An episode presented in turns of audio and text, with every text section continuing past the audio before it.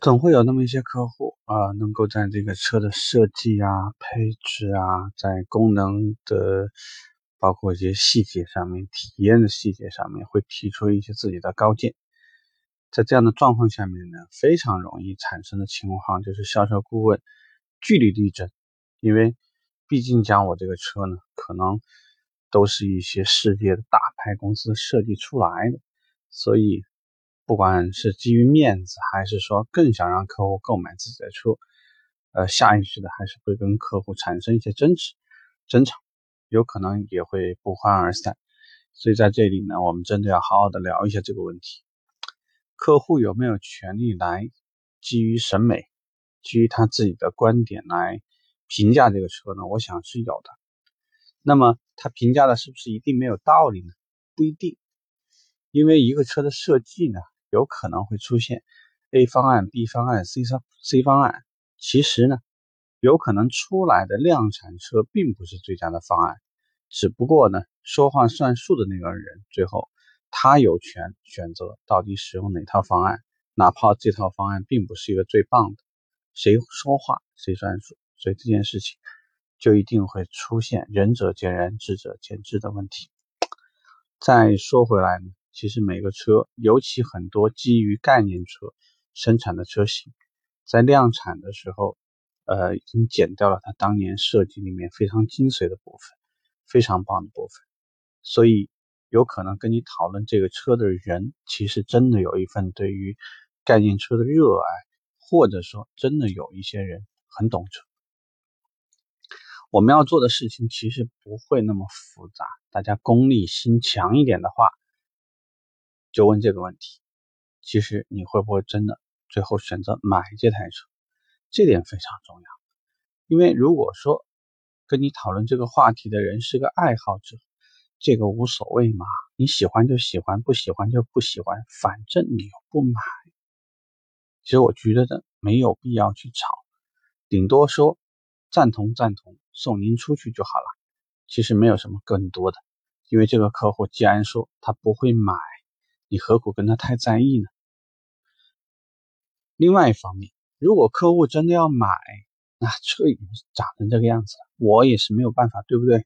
其实，如果说这个是有改装方案的，有部分配件这个呃进行什么改装啊、升级啊，比如说在淘宝上有一些某一些套件可以帮你解决这个问题，那我也是不介意的嘛。充其量说。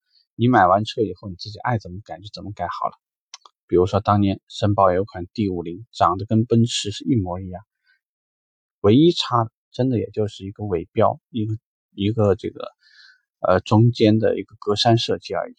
那如果真的这么在意，并且呢不违反法律法规的情况下，你爱怎么改就怎么改好了。至于是说你毕竟讲拿一个十万不到的车改成一个二三十万的车。你在这个十万不到的车上面找到了很多问题，你觉得我真的很需要在意，或者说我一定要跟你争执，为什么我这个车长得不像那三十万的车吗？那是完全没有必要的。所以虽然说上去很功利，但是实际上情况就是这样的，大家一定要心里要有数。而且你在工作当中，既然讲你应该有和你这个工作的岗位啊、工作要求相匹配的一些东西。至少说的最基础一些，尽可能不跟客户冲突，尽可能不跟冲客户呢产生很多没有必要的，呃一些客户的这个抗拒啊，或者是投诉，对你来讲呢会更加有利一些。再说回来，有些时候确实客户可能他真的做决策的最后一瞬间就差这么一点点。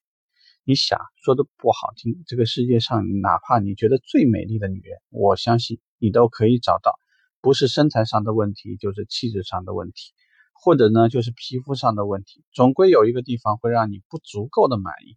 但是那要怎样？最后该娶回家还不是娶回家？你不喜欢，你怎样都可以说出一个合理的理由，让你自己做出一个不选择他的原因，对吧？所以基于这件事情，我想说，其实你在跟客户交流的时候呢，更多的还是基于最终我们想导向的一个结果。最终可能会因为什么样的原因，客户选择或者放弃？我们想引导什么样的方向？最终有没有可能客户会因为某一个原因，比如说这个车如果说真的百分之九十九十五我都很满意，无非只是一个非常小的问题，也许说客户呢也就缺你最后跟他说一句车无完车人无完人，其实已经这么高分的车哪里去找？也许客户就做决定了。所以遇到这类的事情，试着按我的建议可以参考一下。拜拜，祝你好运。